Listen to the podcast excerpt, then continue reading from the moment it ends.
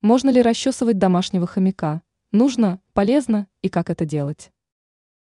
Хомяки довольно чистоплотные, но иногда случается так, что питомца приходится мыть, подстригать ногти и причесывать. Многие владельцы грызунов ни разу не мыли и не расчесывали хомяков и могут сталкиваться с проблемой, можно ли это делать и как правильно. Как купать и расчесывать хомяка?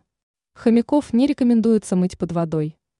Грызуны успешно вылизывают себя сами, и мыть их нужно только в том случае, если они серьезно испачкаются.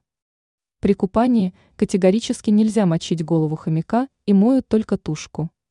После мытья сразу нужно обсушить шерстку животного, иначе простуды не избежать.